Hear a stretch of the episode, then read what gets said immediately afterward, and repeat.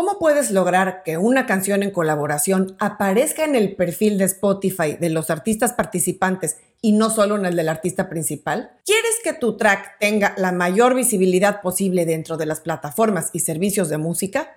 Entonces sigue en este programa y te cuento cómo lograrlo. Soy Ana Luisa Patiño y estás en mi disquera, donde vas a encontrar las mejores recomendaciones de marketing musical, distribución y cómo operar tu proyecto de forma independiente. Esto es Mi Disquera.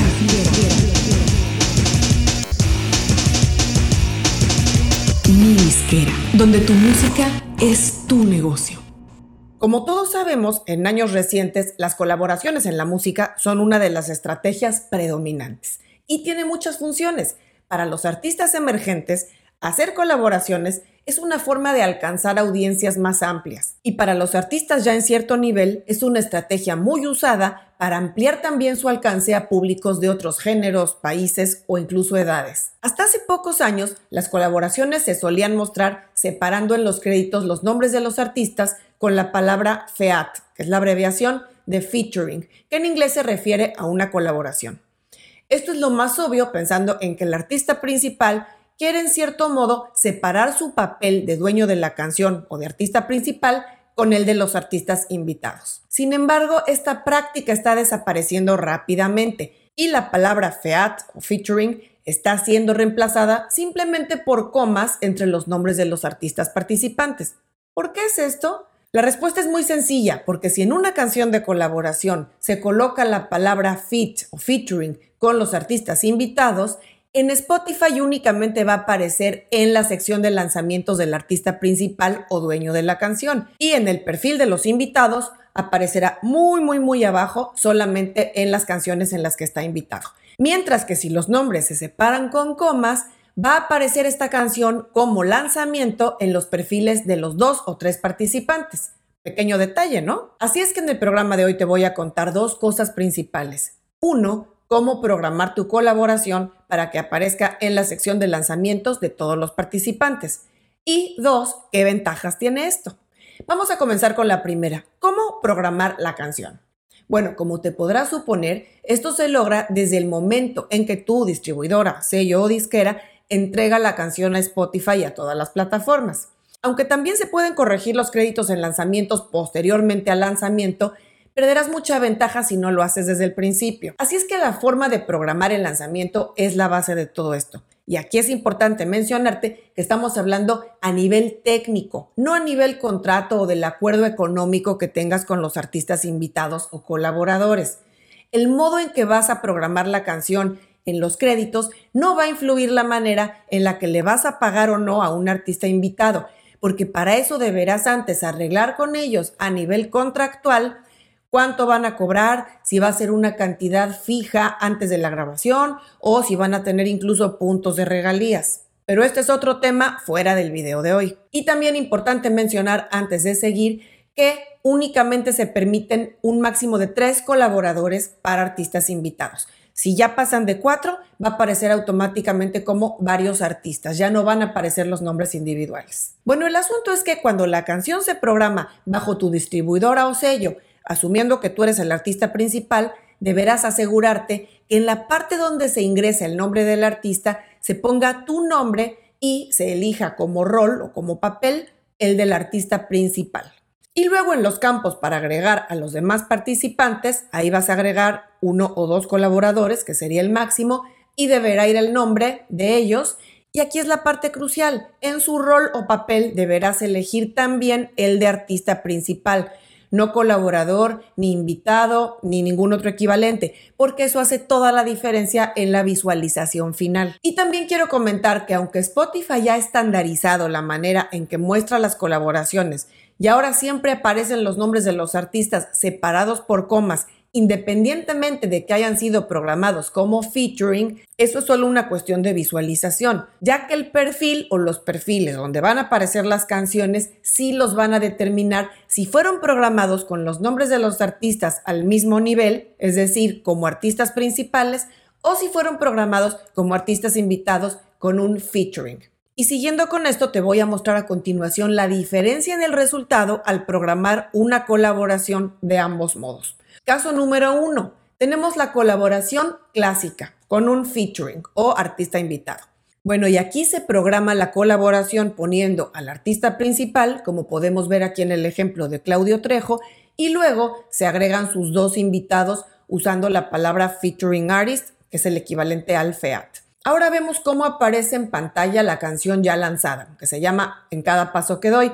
Y aunque los tres nombres aparecen separados por coma, al entrar al perfil de cada uno vamos a ver la diferencia. Tenemos en primer lugar en el perfil de Claudio Trejo cómo esta canción en cada paso que doy va a aparecer bajo sus lanzamientos. Pero en cambio, si nos vamos al perfil de Kiki, el primer colaborador, vemos que aparece dentro de sus tracks como invitado, es decir, bajo la sección Appears On o aparece en. Y lo mismo pasa con el perfil de Luchis, la otra colaboradora, donde vemos que en su perfil aparece también esta canción de En cada paso que doy bajo la sección de Appears On, que son las canciones en las que el artista es invitado.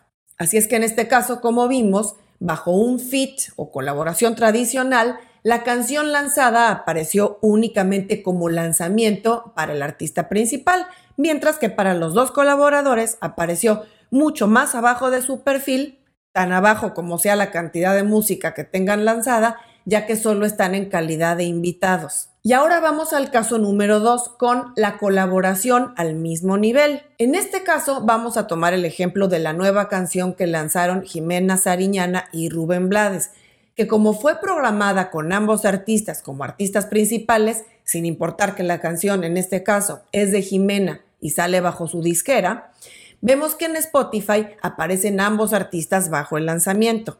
Y al abrir el perfil de Jimena vemos que aparece esta canción hasta arriba de sus nuevos lanzamientos. Lo mismo que en el perfil de Rubén Blades, aunque él fuera el artista invitado. Y es que los artistas, las disqueras y los sellos se han dado cuenta que más que el estatus del artista principal en los créditos, lo que pesa más es la visibilidad que se gana cuando un lanzamiento aparece bajo dos o tres perfiles de artista en vez de bajo uno únicamente, porque esto representa pues, una cuestión de multiplicar audiencias. Así es que podemos decir que esto de poner a los artistas participantes en las colaboraciones al mismo nivel tiene básicamente tres ventajas. La primera es mayor alcance y difusión, como comentábamos antes porque aquí no hay una cuestión de egos. Si yo soy el artista principal y tengo la fortuna de que otro artista me permita alcanzar directamente a su audiencia, mostrarme bajo otra faceta musical o simplemente por el gusto personal de apoyar a algún colega, no me preocuparía que la canción aparezca también bajo su perfil, como si fuera un lanzamiento propio. Al contrario, más visibilidad, llegar a más gente, bueno, pues no hay más que ventajas, ¿no? Segunda ventaja súper importante de mencionar es el radar de lanzamientos. Al considerarse un lanzamiento para dos o tres artistas participantes, la canción va a aparecer en esta playlist algorítmica de Spotify llamada Radar de Lanzamientos. No solo para los seguidores del artista principal, sino también de los otros. Claro, asumiendo que se hizo el pitch a Spotify con suficiente anticipación. Por cierto, si tienes dudas sobre cómo hacer este proceso del pitch a Spotify desde tu cuenta de Spotify for Artists, te dejo en las notas el enlace al programa donde lo explico a detalle. Y tercera ventaja muy importante también es el pitch de Spotify. Menciono aquí que el pitch lo puede hacer el artista que tenga mayor estatura y no necesariamente el dueño de la canción o el artista principal. Dado que la canción fue programada bajo los dos o tres artistas al mismo nivel, a todos les va a aparecer bajo su perfil en Spotify for Artists bajo próximo lanzamiento o próxima música y podrán hacer el pitch desde cualquiera de los perfiles. Aquí yo sugiero hacer el pitch desde el perfil del artista que tenga más popularidad, mejores números, mejores métricas en general en Spotify. Y ojo, aquí es bien importante coordinarse, porque hay que mencionar que Spotify solamente admite un pitch por canción. Así es que si el artista principal hace el pitch y luego uno de los colaboradores o sus sellos lo hacen también, el más reciente va a borrar al anterior. Algo que también es básico considerar cuando uno planea una colaboración es elegir la fecha de lanzamiento que sea más conveniente para todos y no solo para el artista principal. Hay que tratar que un artista no tenga música lanzada, ya sea propia o en colaboración, demasiado cerca una de la otra, sobre todo porque los esfuerzos de promoción se diluyen y además porque un artista no puede tener más de una canción a la vez en el radar de lanzamiento. Y hasta aquí llegamos con el programa de hoy. Espero que esto haya despejado algunas de las dudas que hayas tenido en cuestión de cómo manejar las colaboraciones. Recuerda que son una gran estrategia para ampliar tu audiencia, para diversificarte en estilo y para hacer sinergia con otros colegas músicos y artistas. Si te gustó el video, regálanos un like para llegar cada vez a más y más gente que pueda beneficiarse de esta información. Y nos vemos muy pronto.